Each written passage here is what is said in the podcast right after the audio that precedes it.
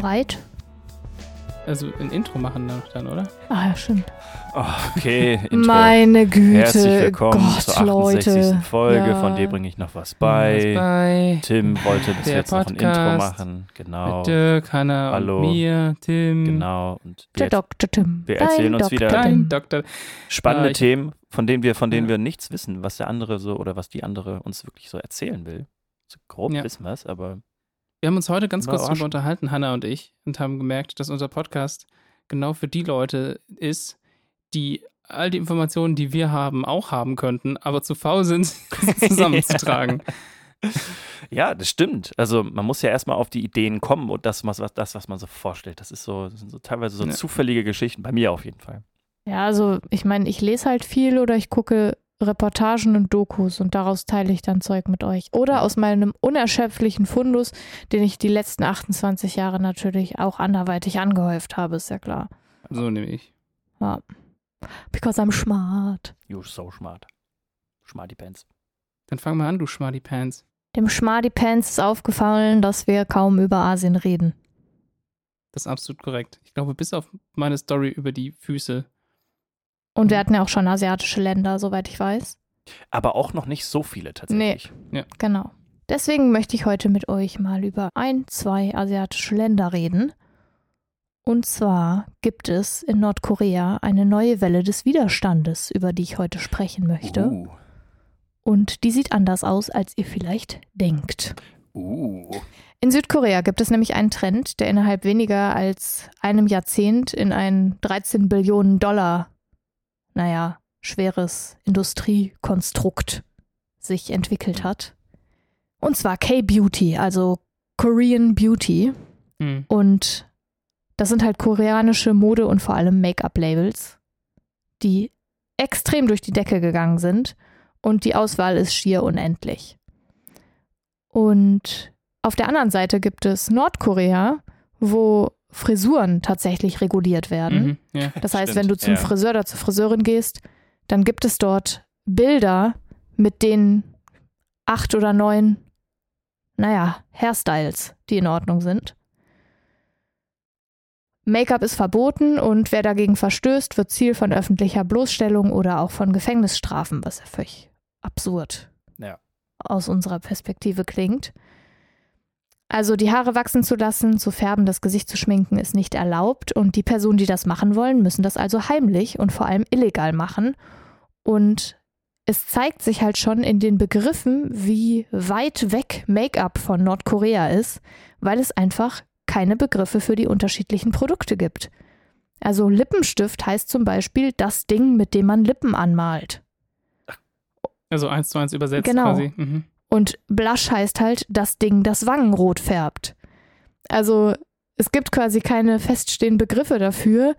In der südkoreanischen Sprache wird es halt einfach übernommen mit Hm. Lipstick, Mhm. Okay. Blush, Ja. wie auch immer halt. So wie das halt mit englischen Begriffen häufig ist.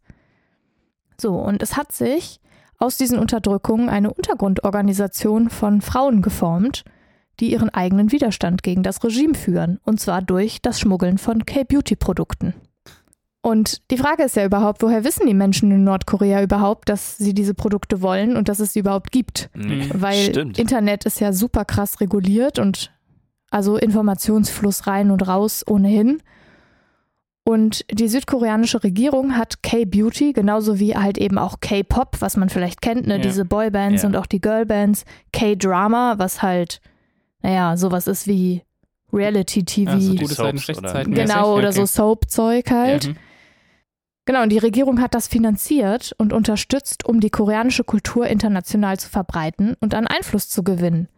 Was konkret bedeutet, dass sie zum Beispiel Pop-up-Stores von bestimmten Make-up-Unternehmen aus Südkorea einfach staatlich finanziert haben und ja, die jetzt halt staatlich finanziert aus Südkorea in zum Beispiel den USA existieren. Mhm. Ah. Das und ist aber auch es ist halt der Markt. absolute Soft-Power-Move. Also es gibt ja Hm. Hard Power, was halt Waffengewalt und Aufzwingen von bestimmten Handlungen bedeutet. Soft Power bedeutet halt, wir wollen, dass die Leute uns mögen und versuchen sie quasi dazu zu bekommen ohne Gewalt. Und das K-Drama, also diese Soaps, sind halt nach Nordkorea über Flashdrives geschmuggelt worden Ja. Und haben sich wie ein Lauffeuer verbreitet. Also es war nicht aufzuhalten. Die Leute haben einfach diese Soaps angeguckt und man konnte es nicht verhindern. Und damit sind halt auch die Beauty-Trends nach Ja. Nordkorea gekommen. Mhm, klar. Und Nordkorea hat sich letztlich dann durch diese K-Beauty-Produkte so bedroht gefühlt oder fühlt sich nach wie vor auch noch so bedroht, dass sie eigene Beauty-Produkte unter dem Slogan die besten Beauty-Produkte der Welt herausgebracht haben. Mhm.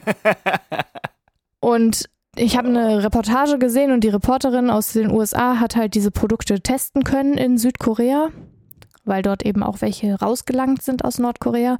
Und sie sagt, es riecht überhaupt nicht wie ein Beauty-Produkt, was wir kennen, also nicht irgendwie floral oder fruchtig oder was auch Mm. immer, sondern es riecht eher nach was, was man essen kann.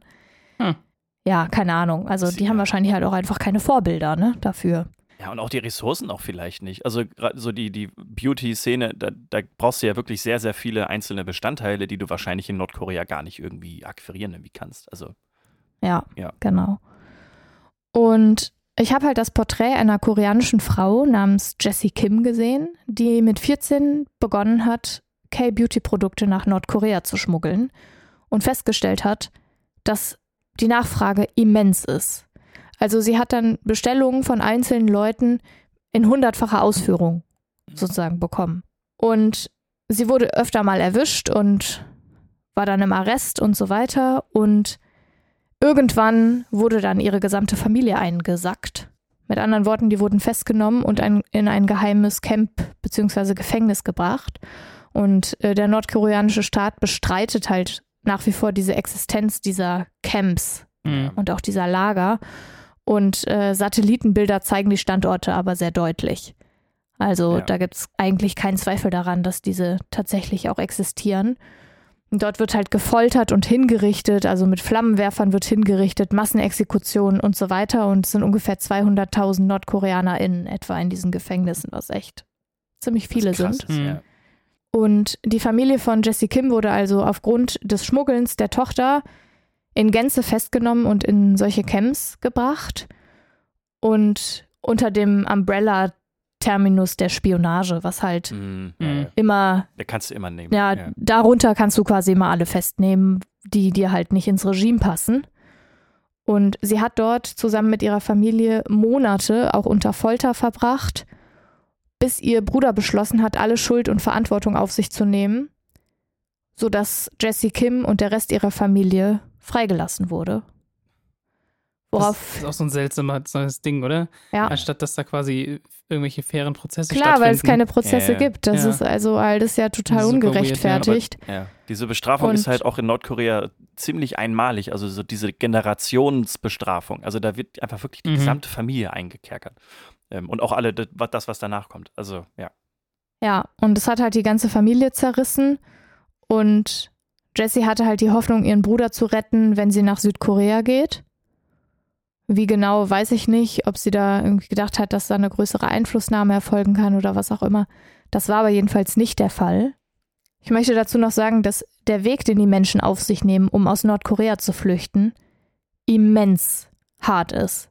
Also wir kennen ja viele, naja, grobe Geflüchteten-Stories zumindest aus Afghanistan oder Syrien und diese ganze Mittelmeerkrise in Anführungsstrichen, die ja einfach wirklich, also da gibt es ja eigentlich keine Worte dafür, wie schlimm das ist.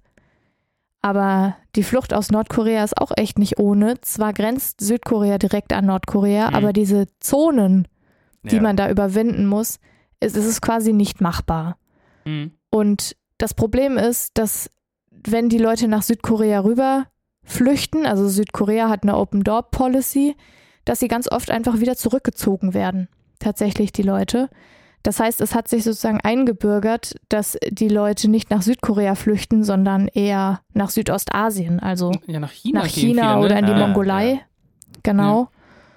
Und der Weg ist dann mal locker 4800 Kilometer lang Ja. was immens lang ist. Und 1000 Menschen flüchten jedes Jahr, erfolgreich ungefähr. Und Hilfsorganisationen, die diese Menschen in Empfang nehmen, in China zum Beispiel, also die Leute sind einfach kaputt. Also wenn du einen Fluchtweg von so einer Länge hinter dir hast, dann Ja. bist du natürlich fertig. Und die berichten halt, dass sie eben diese Menschen mit essentiellen Sachen versorgen, also Essen, Trinken, reguläre Hygieneprodukte, ne, Zahnbürste und so weiter. Und die Frauen aber vor allen Dingen oft nach ihrer Ankunft in der Freiheit in Anführungsstrichen, zum Beispiel nach Gesichtsmasken oder nach Haarfärbemittel fragen.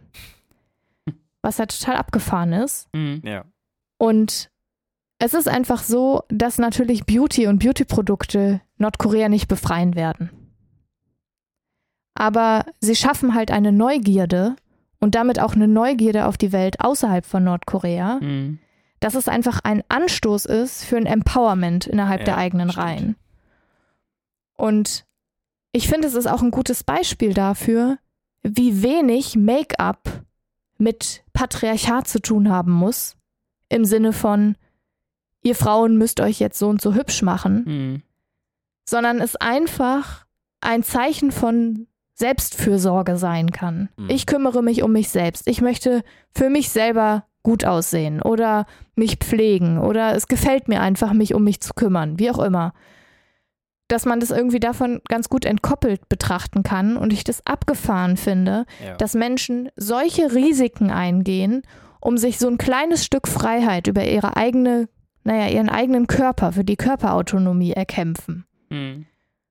Und das ist auch wieder ein gutes Beispiel für, was wir tatsächlich eigentlich alle wollen und wofür kämpf wir kämpfen sollten, ist die Menschenrechte, die beinhalten, dass alle über sich selbst bestimmen dürfen.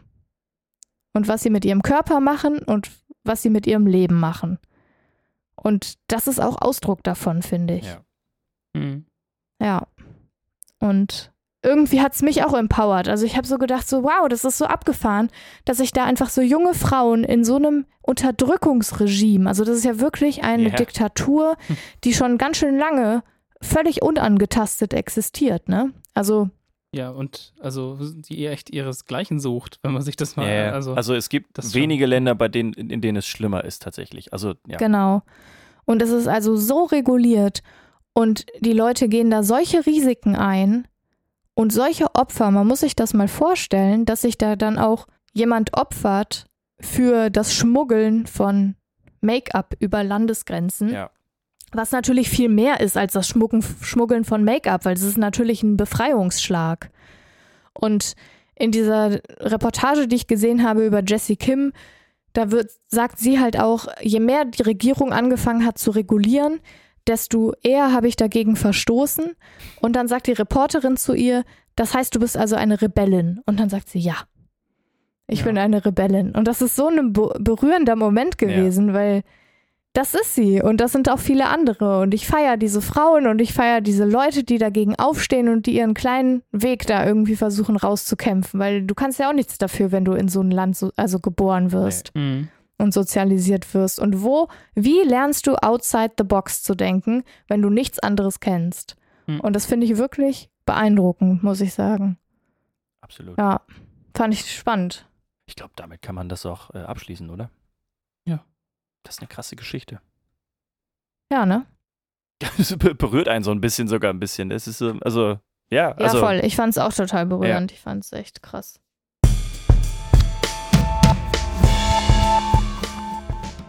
Es gibt so manche historische Ereignisse, die wir bisher irgendwie behandelt haben, die bizarr waren, aber immer irgendwie eine Erklärung hatten. Also die Melasse-Katastrophe in Boston zum Beispiel. Die erinnere ich mich immer gerne nochmal zurück. Äh, Yep. Genau. Heute erzähle ich euch aber von einem Ereignis, das 500 Jahre alt ist und noch Hm. nicht aufgeklärt ist. Also sogar ein bisschen mehr als 500 Jahre, äh, 503 Jahre, um genau zu sein.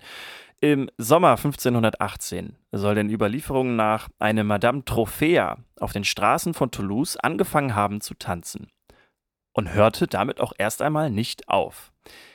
Im Gegenteil, es sind noch mehrere Leute dazugekommen und die haben dann mit ihr getanzt, mehrere Wochen lang, so lange bis hunderte Menschen in Toulouse anfingen zu tanzen.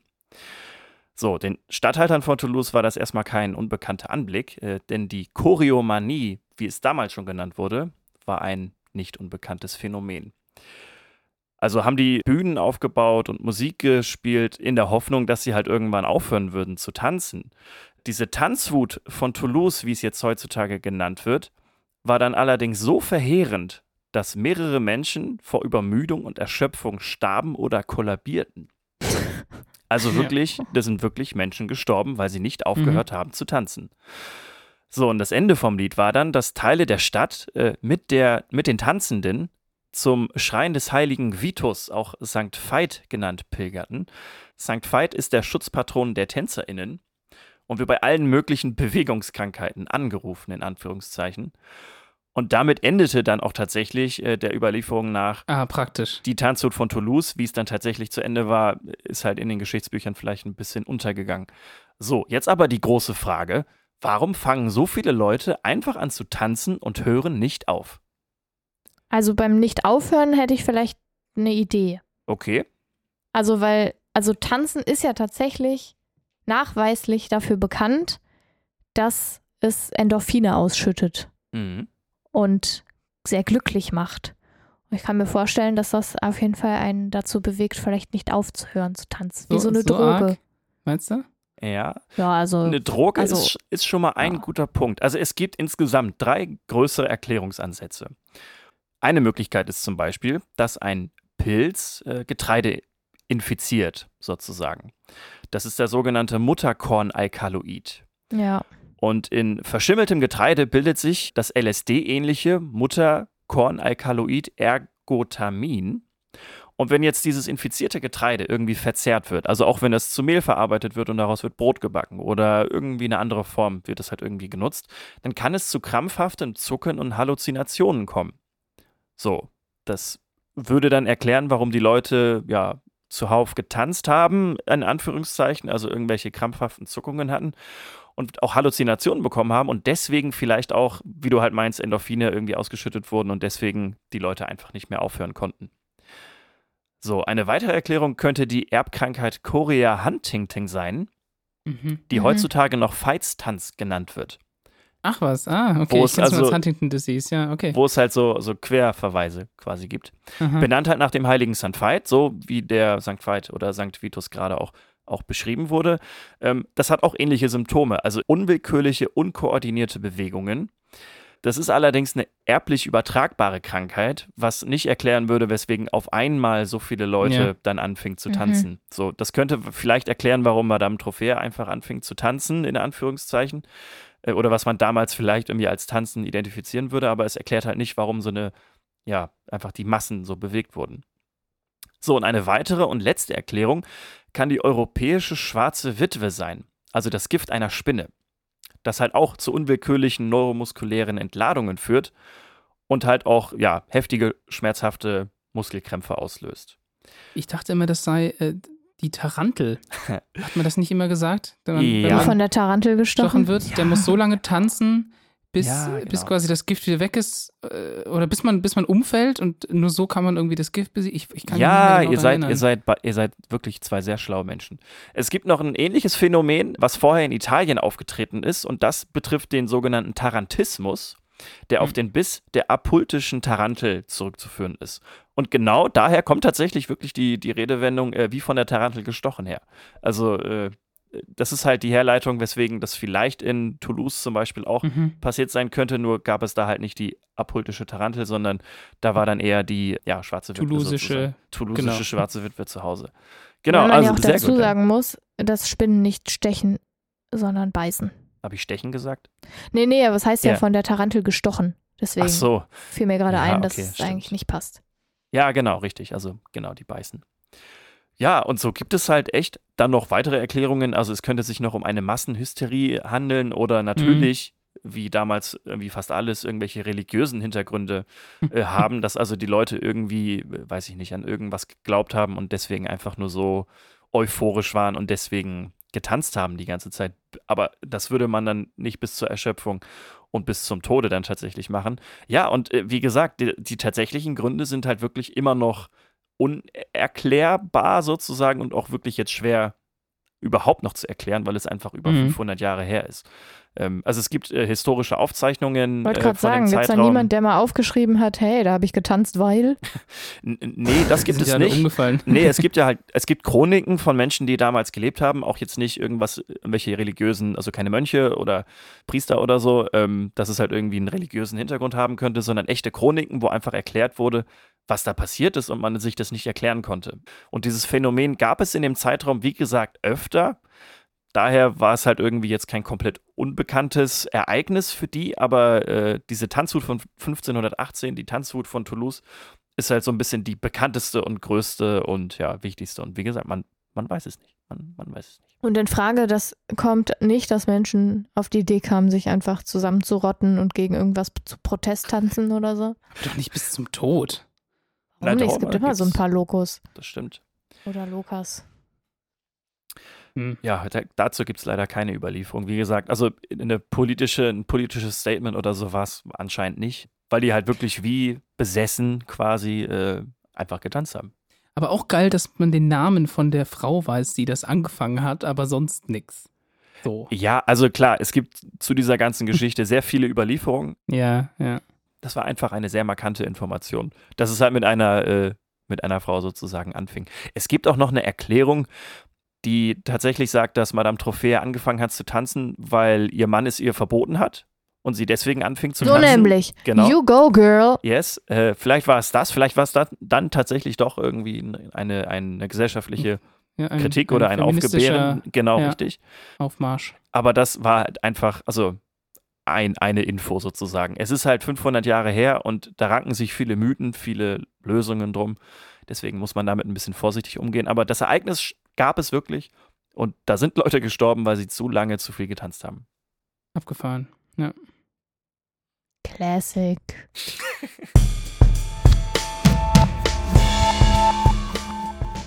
Ich habe wenig bis überhaupt gar keine Ahnung von Schmuck. Mich interessieren teure Edelsteine oder Goldketten leider auch überhaupt gar nicht. Weswegen ich auch keine Ahnung davon habe, warum welcher Ring aus welchem Grund das zigtausendfache eines anderen Ringes kostet. Deswegen kaufst du mir auch nie welche. So nämlich. Aber was ich natürlich weiß, ist, dass man mit dem Verkauf von Diamanten sehr, sehr, sehr, sehr reich werden kann, was auch die Geschichte mehrfach gezeigt hat. Umso praktischer ist, dass ich inzwischen gelernt habe, dass ich ganz einfach auch Diamanten selbst machen kann, und zwar mit Erdnussbutter. Das hat zumindest, zumindest sage ich schon, das hat zumindest ein britischer Forscher, Dan Frost heißt er, und sein Team des, und das erwartet man beim Namen jetzt nicht, des Bayerischen Geo-Instituts äh, bereits vor ein paar Jahren herausgefunden. Ja. Eigentlich war der nämlich an was ganz anderem interessiert, und zwar, wie sich Materialien im Erdinnern verhalten und unter großem Druck entstehen. Und mit extrem großem Druck meine ich wirklich, wirklich extrem hoher Druck. Lol, und der hat Erdnussbutter unter Druck gesetzt und dann kam ein Diamant raus. So ähnlich, ja. So ähnlich. Wir wir kommen gleich dazu. Also erstmal, was er gemacht hat. Also man, man weiß bisher und wirklich überraschend wenig über die genaue Zusammensetzung der Materialien, die sich im Innern unserer Erde befinden, weil man da halt auch einfach so schlecht so tief reingucken kann. Und Grab doch mal einen Tunnel, ja, Tim. genau. Und um so halt zu tun, als ob nutzt man, also kann man äh, eine, ein, äh, zum Beispiel, nein, also kann man halt, man kann so ein bisschen die Umstände, die dort unten herrschen, versuchen nachzubauen. Und wie er das gemacht hat, der hat dazu zwei Pressen genutzt. Eine erste, die, also da, da kommt quasi ein Material rein und das wird dann einfach mit bis zu 280.000-fachen atmosphärischem Druck behandelt.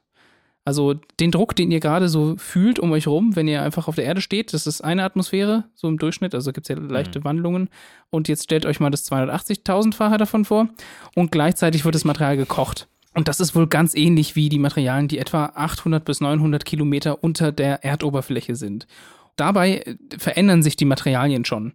Und danach werden die nochmal zerhauen, aber nicht mit einem Hammer oder so, sondern mit zwei Diamanten. Also da kommen die Diamanten schon mal vor. Diamanten sind ja die härtesten, also gehören erstmal zu den härtesten Materialien überhaupt. Und das sind tatsächlich die härtesten natürlich vorkommenden Materialien, die wir überhaupt kennen. Deswegen, äh, es gibt ja auch die bekannte Moossche Härteskala. Von 1 Die- bis 10 oder so, ne? Genau, die geht von 1 bis Ah. 10 und richtet sich tatsächlich an Diamanten. Also eigentlich, also äh, 10 ist da quasi der Richtwert, weil was der Typ gemacht hat, der hat geguckt, welche Materialien in welchen anderen Materialien Kratzer hinterlassen. Und wenn halt ein Material ein anderes zerkratzen kann, dann ist es härter als das andere. Ja. Und das Einzige, was nicht zerkratzt werden konnte, war der Diamant. Ähm, aber es gibt auch andere Skalen, wie zum Beispiel, also ein Diamant hat etwa 140.000 Rosseville oder Rosival oder 10.060 Wickers. Das sind alles Größen, mit denen ich nicht besonders viel anfangen kann, aber ich wollte sie natürlich nicht unerwähnt lassen. Aber wie schafft man das jetzt, die Materialien so zu bearbeiten? Also, das funktioniert ähnlich wie mit dem Absatz eines Stilettos, also diese Schuhe mit sehr dünnen Absätzen, bei dem sehr, sehr viel Kraft auf sehr wenig Fläche verteilt wird, sodass man bis zu 1,3 Millionenfache erdatmosphärische Drücke oder Drucke, ja, Drücke erzeugen kann. Also, und so ein Druck sorgt natürlich dafür, also der ist so hoch, dass die Atome eines Stoffes sich anders anordnen. Und das Material sich dadurch halt verändert. Und genau das braucht man, um Diamanten herzustellen. Also ein Diamant ist nichts anderes als Kohlenstoff, dessen Atome sich durch sehr, sehr, sehr viel Druck umordnen und dadurch also diese besondere kristalline Form annehmen. Ja. Das ist alles. Also es ist eigentlich reiner Kohlenstoff, der kann manchmal verunreinigt sein, da bekommt er dann besondere Färbungen her, aber sonst ist das nur Kohlenstoff, der unter viel Druck irgendwo war. Und dabei ist es eigentlich egal, was für einen Stoff man nimmt, den man da zusammendrückt, wenn wenn man diese Technik anwendet, äh, solange Kohlenstoff drin ist. Und eine Sache, in der halt wirklich viel Kohlenstoff drin ist, ist Erdnussbutter. Das hatte nämlich ein deutscher Fernsehsender vorgeschlagen, als der von diesem Experiment gehört hat, dass man einfach Materialien nehmen kann, in denen Kohlenstoff vorkommt. Und dann haben die das einfach durch, durchgeführt. Und Da ist zwar was schiefgegangen, das lag aber was anderem, aber tatsächlich sind dabei auch schon Diamanten rausgekommen. Also es gab eine kleine Explosion, weil da äh, Wasserstoff explodiert ist, aber das ist ein anderes Thema. Das ist aber egal. Das ist egal. Genau. Ja, ja. richtig. Was? Ja. Ja. Und was man aber halt eigentlich macht, wenn man diesen Versuch ernsthaft und wissenschaftlich durchführt, dann ist, dass man danach äh, Schallwellen durch dieses neue Objekt oder durch dieses Material quasi durchhaut, um anzugucken, wie sie sich in diesem Material ausbreiten. Und dann vergleicht man die Werte, die man da misst, mit den Schallwellen, die man bekommt, wenn man die durch die Erde jagt, also durch wirklich unseren Planeten, was man auch machen kann, um dann halt nachzuvollziehen, ob diese Stoffe unterhalb unserer Erdoberfläche auch vorkommen und in welchem Maß. Und Ja. das hat er eigentlich gemacht, um nachzuvollziehen, wie viel Silizium in der Erde ist, weil man noch nicht besonders viel über die Entstehung der Erde weiß. Und es gibt verschiedene Theorien, dass die Erde zum Beispiel durch herumfliegende Meteoriten auch mitgeformt wurde. Mhm. Und die bestehen normalerweise viel aus Silizium. Und dann müsste das aber halt auch in der Erde zu finden sein. Und er konnte in diesem Versuch nachweisen, dass das nicht der Fall ist. Jedenfalls nicht in diesen Schichten. Und das heißt, entweder ist das Silizium noch viel weiter im Kern drin oder Meteoriteneinschläge haben äußere Schichten, in denen das Silizium war, tatsächlich abgetragen. Ja. Also von, von der Erde, sodass sie, dass das nicht mehr da ist. Super spannend. Äh, gar nicht. Gott schuf die Erde und er sah, dass es gut war. war, Ja. ja, war gut. Na gut, also der hat damit auf jeden Fall halt herausgefunden, dass was mit den aktuellen Modellen, die versuchen, die Entstehung und Historie der Erde zu ja, beschreiben, irgendwas noch nicht ganz stimmt. Die meisten Diamanten übrigens, die man heutzutage kaufen kann, sind bereits künstlich. Also das wusste ich selber nicht. Skandal! Ja, das macht man tatsächlich einfach mit Sprengstoff. Also man nimmt Sprengstoff in so kleinen Kapseln und hat, das hat sehr, sehr wenig mit dem natürlichen Prozess zu tun, der halt innerhalb der Erde stattfindet, der aber ja sehr, sehr, sehr lange dauert. Und äh, er, also sein Ansatz war tatsächlich, diese Prozesse nachzubilden und nicht diesen Sprengstoffansatz. Und reich werden sollte Frost mit dem Ansatz aber leider wohl eher nicht, denn so einen kleinen Diamanten von drei Millimeter oder sowas herzustellen, das dauert mehrere Wochen und äh, oftmals äh, gibt's halt, gehen halt Sachen schief. Also der ist das gewöhnt, dass da regelmäßig Sachen in die Luft fliegen. Und die sind meistens auch noch äußerst dreckig und verunreinigt, eben durch diese Produkte, die er nutzt, um daraus halt die Diamanten auch zu machen. Aber es ist tatsächlich ein Ziel dieser Arbeitsgruppe, künstliche Diamanten herzustellen, um sie beispielsweise für bessere Halbleiter zu nutzen. Und was ich auch ganz spannend fand, es gibt einen ähnlichen Prozess, den man nutzen kann. Überall auf der Welt bieten das Firmen an, um einen Stein aus der Asche von Verstorbenen machen zu lassen. Ja, Ah, Also- ja. Und das ist ein ganz ähnlicher Prozess. Also da benutzt man eigentlich die gleiche, gleiche Vorgehensweise. Und übrigens, damit eine Sache mal irgendwie geklärt ist, das Gewicht von Diamanten gibt man in Karat an, was nichts anderes ist als exakt 0,2 Gramm. gut, das, Okay. endlich bringst, bringt Das mir das ist mal ja wer bei. Ohne Scheiß. Ich, Ja. ich, also, nur, also, Stimmt. aber jetzt passt mal auf. Bei Gold ist das was anderes. Weil bei Gold Ist das gibt? Karat an, wie der Anteil an Reingold innerhalb der Legierung ist, die genutzt Aber auch wird. in Gramm. Oh, Also 0,0. Nee, in Prozent. Das Das ist ja Blödsinn. total Also dumm. ein Karat Das ist ein ist ja Schiss. 24. Es ist nochmal ein bisschen komplizierter. Also Jetzt- bei jetzt- Gold jetzt ist bin ich Karat raus, jetzt ganz weird, ganz, ganz weird, aber sonst bei Edelsteinen und Diamanten und so ist ein Karat einfach wirklich 0,2 Gramm. Also habe ich doch auch noch ein bisschen was über Schmuck gelernt am Ende. Wisst ihr, wer einen Dima Diamanten hat? Hast du einen Diamanten? Ja. Wo? Rate ich nicht, sonst kommt es jemand klauen. Ah, okay. Ich habe aber einen. Echt? Mhm. Ah. Einen echten. Hast du, hast du die. es gab doch mal so eine Phase, wo Leute sich so kleine Edelsteine in die Zähne haben machen lassen. Wisst ihr das? Kennt ihr das noch? Ja, Ja, so, ja, so. Ein Swarovski. So, so so so, ja. Aufkleber quasi. Ja, so ein, ja, nicht Nee, Swarovski, du hast so ein kleines Loch, so eine kleine Kuhle in den Zahn, vor- vorne auf so einen Schneidezahn meistens. Ja, Äh, Das so eine wurde- kleine das wurde Ich Kuhle. dachte, das wird aufgeklebt. das wäre ja, Ich also, glaub- kann ich mir nicht Ich vorstellen. glaube, da wird so eine kleine Kuhle gemacht und dann wird der da reingesetzt. Nein, das Weil das wird wäre ja so aufgeklebt. permanent. Also bei bleibenden Zehen bist du ja schon doof. Nee, Das das, wird aufgeklebt. das gucke ich nach. Und beim nächsten. Podcast, wenn, wenn ich mich geirrt habe, Ich will so ein Tigerauge im, im Schneidezahn. Tigerauge. oh ja. Ein Amethysten, bitte. Ja. Na gut, aber jetzt wisst ihr das. Also, es hätte auch alles andere sein können, aber Erdnussbutter geht halt eben auch. Alles, was organisch ist und weil alles, was organisch ist, hat Kohlenstoff und fertig. Können wir, wir können auch Menschen da reinpacken und dann kommt auch Edelstein raus. Dein Organ ist schön. Wow. Wow. Dein Stimmorgan, meine ich. Alles andere, alle anderen Organe kannst du in die Tonne kloppen. Hm, das hast du jetzt gesagt. Dirks bestes Land der Welt. Das beste Land der Welt des heutigen Tages ist Kambodscha. Alles Roger In Kambodscha. in Kambodscha. Deswegen ist es auch schön, dass heute ein asiatisches Land dabei ist, weil die sind tatsächlich ein bisschen unterrepräsentiert bei mir. Deswegen heute Kambodscha. Das äh, durch den Mekong, dem drittgrößten Fluss Asiens, geteilte Land im Südosten Asiens, liegt westlich von Vietnam, südlich von Laos und östlich von Thailand. Es ist mit 181.000 Quadratkilometer so groß wie Uruguay oder halb so groß wie Deutschland oder doppelt so groß wie Jordanien. Ah, jetzt weiß ich endlich, wie Deutschland und Jordanien im Vergleich zueinander stehen. Ein Viertel, ne? Mathe Crack Dirk. Ah, okay. Insgesamt leben 17,3 Millionen EinwohnerInnen in Kambodscha, also so viele wie in den Niederlanden, halb so viele wie in Saudi-Arabien oder doppelt so viele wie in Israel. Jetzt kenne ich auch endlich das Verhältnis. Ah, genau. Die Hauptstadt ist Phnom Penh und die Amtssprache ist Khmer, die auch in Vietnam eine anerkannte Minderheitssprache ist. Die Staats- und Regierungsform ist die Wahlmonarchie, vergleichbar mit den Vereinigten Arabischen Emiraten, ihr erinnert euch, mit dem König Norodom Sihamoni und dem Premierminister Hun Sen an den Spitzen. Kambodscha ist seit dem 9. November 1953 unabhängig von Frankreich Wupp, wupp.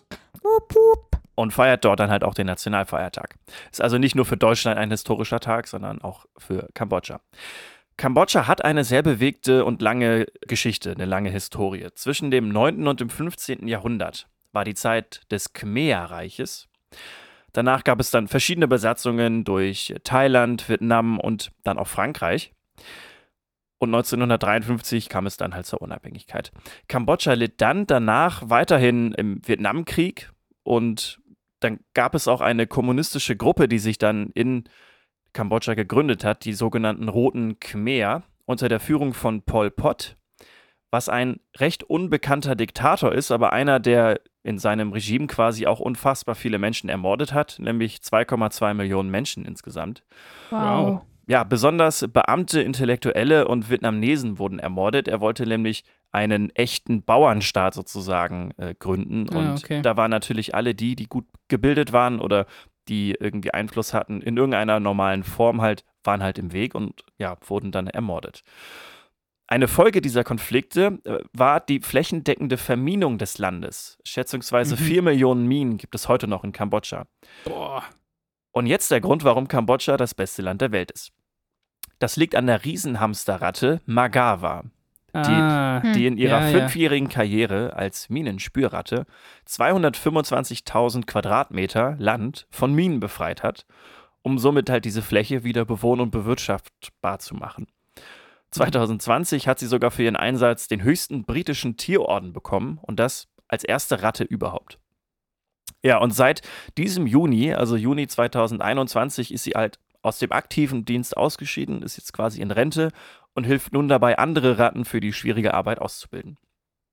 Ja, das war echt, das hat sie ja echt in alle Nachrichten geschafft. Ich war ganz überrascht. Hast du das auch echt- mitbekommen, oder? Ja. Ja, also ich habe also das Gefühl, das war in super vielen äh, Nachrichten zu lesen. Ja. das ist halt auch wirklich ein sehr großes und schwieriges Thema in Kambodscha, weil halt einfach wirklich noch so viele Minen versteckt sind, sodass die Leute wirklich sich Mhm. nicht hundertprozentig frei in ihrem Land bewegen können. Und es wird auch ganz viel Bildung, besonders für Kinder halt auch betrieben, dass die Menschen wissen, in welche Gebiete man gehen kann, worauf man achten muss. Mhm. Ja, und Ratten dienen halt dazu da, weil die halt einen guten ja, Spürsinn haben und halt auch jetzt nicht die, die Minen unmittelbar auslösen, einfach durch ihre Größe. Ist es halt so, dass sie da wirklich einen sehr großen Anteil tatsächlich dran haben. Mhm. Und eine Ratte schafft in 20 Minuten das, äh, was ein Mensch sozusagen in vier Tagen ja, von. Minen beräumen könnte oder analysieren könnte. Ach, Ab- krass. Aber so eine Ja. Bisonratte, die sieht ja auch ganz anders aus als die Ratten, die wir jetzt hier in, in Europa kennen. Ne? Nee, also ist das eine- sind ja Eine riesen Hamsterratte, keine Bisonratte. eine Hamsterratte, aber die sind trotzdem gr deutlich größer, oder? Wenn ich das richtig weiß. Können bis zu anderthalb Kilo wiegen. Also das sind richtige, also wenn man so ein- Brummer. Genau, ja. Wenn man, wenn man so ein Meerschweinchen zum Beispiel kennt, die, wie- ich weiß nicht, wie schwer ein Meerschweinchen ist, aber Paar das sind, so, Gramm, das ne? sind so zwei Fäuste vielleicht und so eine, so eine riesen Hamsterratte ist halt auch gut mit Schwanz wahrscheinlich ein halber Meter mindestens so. Also große Tiere, aber trotzdem halt nicht so groß, dass sie jetzt äh, die Minen halt auslösen. Und Ja. ja, Ich sie können halt. dass ein Meerschweinchen so 800 Gramm wiegt oder so. Hätte ich jetzt auch gesagt, Keine ein paar hundert Gramm, ich ja. hatte lange kein Aber Meerschweinchen 800? mehr Guck mal, Genau. Dirk, Ich google. Warte. Dirk, du, du bist doch jemand, der geht öfters auch mal an die Fleischtheke im Supermarkt und sagt, guten Tag, ich hätte gern 800 Gramm Mette oder sowas. Du weißt doch in etwa. Ja, so ein Meerschweinchen Na, wiegt zwischen weniger. 0,7 und Ach so. 1,2 Kilogramm. Ah, krass, doch so viel. Ach Mhm. so, okay. Wahrscheinlich, also vielleicht sind das auch wilde Meerschweinchen, ich weiß es nicht. Auf jeden Fall sind riesen Hamsterratten halt wirklich prädestiniert dafür. Die werden teilweise auch in Tansania, weil sie daherkommen, halt auch quasi ausgebildet, weil Kambodscha ja nicht das einzige Land ist, was, was grob vermint ist. Mhm. Und das wird quasi auch wirklich auf der ganzen Welt eingesetzt. Ja, aber die Ausbildung dauert halt tatsächlich ein bisschen und es ist tatsächlich auch nicht sehr einfach so. Deswegen ist aber die Leistung, die halt diese riesen Hamsterratten und insbesondere halt auch Magawa geleistet hat, ein Riesending. Und der Grund, warum Kambodscha Das dieses Mal das ist. beste Land der Welt ist. Genau. Ja. Ja, ganz kurz, die männlichen Hamsterratten werden bis zu 2,5 Kilo schwer. Das ist ja schon immer eine andere Hausnummer. Oh ja, das stimmt. Das ist wie so eine Hantel, so eine, also so eine Ja, Kurzhantel. schon ganz schön. Wie viel? 2,8? 2,5. 2,5. Und die Kopfrumpflänge ist bis zu 45 Zentimeter. Also das ist Also, schon ja, ganz halber schön halber. Meter. Genau, ist und wenn du da noch den ja. Schwanz dran nimmst, genau. Ach, hast du echt Kopf, einen- Rumpf. Ach du, ja. Ja. Ja, also wenn nur der Körper quasi, ohne Schwanz, Ja. fast ein halber Meter ist, schon ein ordentliches Tier auf jeden Ja. Fall. Pieps, pieps, pieps. Pieps, pieps, kleiner Rattelied. Sag mir, ob's da vorne pieps. Wow. Piep, piep, bumm. Den Witz habe ich jetzt nicht gemacht. Ey. Das war ich. Ja, das ist äh, Kambodscha.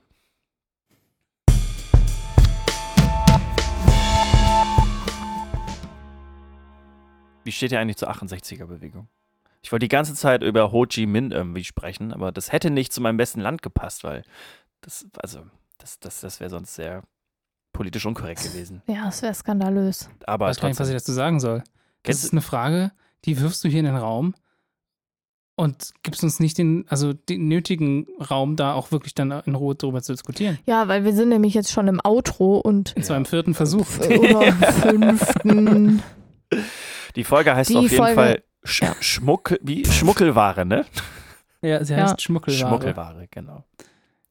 Ganz die guten Witze, die ich vorhin alle gemacht habe, werden alle nicht reinkommen in die Folge. Ich bin enttäuscht. Vielleicht als Outro. Als äh, Outtakes, meine ich. Stimmt. Kannst du dir alles Ja. aussuchen? Der liebe Tim, der schneidet so toll. Wir vertrauen ihm da auch, deswegen hören wir uns das auch gar nicht mehr an. Manchmal schneide ich übrigens auch. Achso. Du schneidest vor allem gut ab. Und ihr könnt dafür sorgen, dass wir auch in den Bewertungen gut abschneiden, wenn ihr uns auf iTunes. Wollt ihr eigentlich nochmal neue Tassen verlost bekommen? Ich habe jetzt irgendwie von, aus, von einer Seite auf jeden Fall gehört, dass das schön wäre, wenn, ihr, wenn sich noch ein paar mehr Leute melden. Ich sag's ja nur, machen wir das vielleicht nochmal. Ja, Das ist. äh, Vielleicht. Du machst gerade schon wieder vor, wie Softpower funktioniert, ne? stimmt. Ich bin die Queen of Soft Power. Nur um dann irgendwann mal mit Hardpower alle Cis-Männer in Urhaft zu stecken. Davon gibt es übrigens auch Tassen, ganz toll. Aber das sind, Die, die sind Fipsi-exklusiv. Exclusive. so, das reicht jetzt. Wir haben jetzt Ja, wirklich jetzt fünfmal versucht aufzuhören mit der Folge. Schön, dass ihr wieder da wart Ja. und auch immer noch seid und den Sommer mit uns durchsteht. Also ihr beide natürlich sowieso und die Leute, die zuhören, auch. Da gibt's nichts durchzustehen. Wir haben jetzt nicht die Hitzediskussion. Wir haben jetzt keine hitzige Hitz-Diskussion. Ich, guck mal, ich bin schon überrascht. Okay. Tschüss. Bis in zwei Wochen. Tschüss. Bye. Ja, macht's gut. Hurra, hurra. Der Pumuckl ist wieder da.